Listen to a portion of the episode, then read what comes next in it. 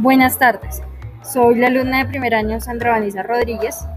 En el episodio de hoy vamos a hablar de qué es un bien, qué es el bien tangible y el bien intangible. La propiedad o bien es cualquier artículo físico, diseño, trabajo creativo o concepto tangible o intangible que se posea.